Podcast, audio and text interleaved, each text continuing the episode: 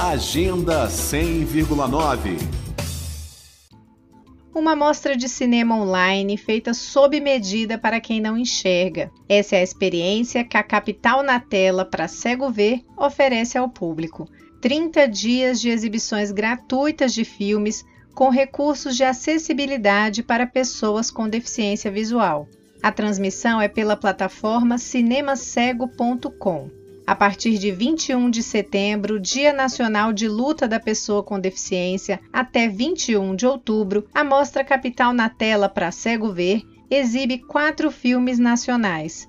O curta documentário Rosas do Asfalto, de Daiane Cortes, a animação em 3D Brasil Animado, de Mariana Caltabiano, além das comédias O Candidato Honesto 2, de Roberto Santucci, e Uma Loucura de Mulher, de Marcos Ligocchi. E o que esses filmes têm em comum? Quem explica é o produtor cultural Fernando Toledo, curador da mostra Capital na Tela para Cego Ver. A mostra de filmes Capital na Tela foi criada em 2016 com a proposta de exibir filmes que têm Brasília como cenário. A ideia é mostrar a capital na tela como locação perfeita para cinema e também promover o mercado de produção audiovisual de Brasília. No ano passado, enquanto eu preparava a segunda edição da mostra para comemorar os 60 anos de Brasília e do Cine Brasília, a minha amiga Daiane Cortes me falou sobre audiodescrições nos filmes de cinema então, tivemos a ideia de desenvolver a mostra Capital na Tela, hashtag para cego ver, com filmes gravados em Brasília e com conteúdo com audiodescrição.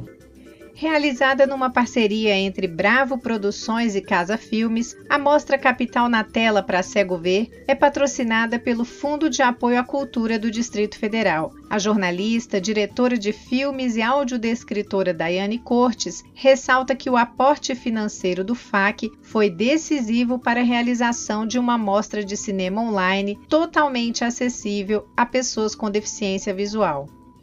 Bom, sem o apoio do FAC seria quase impossível mesmo de realizar uma mostra especialmente dedicada ao público cego de baixa visão. Isso porque a audiodescrição aqui, a oferta de acessibilidade, não é uma tabela simplesmente para cumprir obrigação, nem um recurso meramente acessório. Ela é o principal, ela é o projeto em si. É uma mostra feita com todo o compromisso de levar cultura e entretenimento a esse público que é totalmente carente de acesso à cultura. É também uma maneira assim de chamar a atenção de quem produz e investe investe em cultura para ver que todos têm direito a ela, né? E aqui no DF são mais de 463 mil pessoas que apresentam algum tipo de deficiência visual. Já no Brasil são 6 milhões e meio, para que as pessoas cegas e com baixa visão possam desfrutar de todas as emoções da mostra Capital na Tela para Cego Ver, a pedagoga e audiodescritora Jane Menezes fundadora da plataforma Cinema Cego, explica que a audiodescrição está presente nos filmes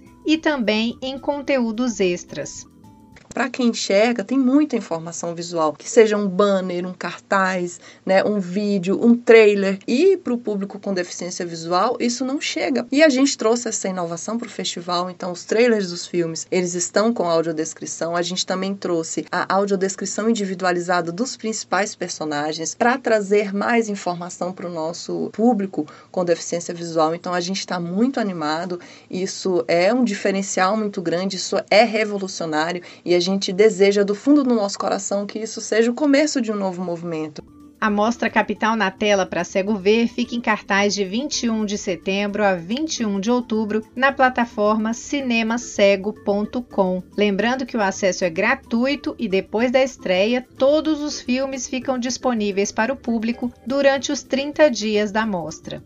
Para mais informações, acesse os perfis arroba Cinema Cego nas redes sociais.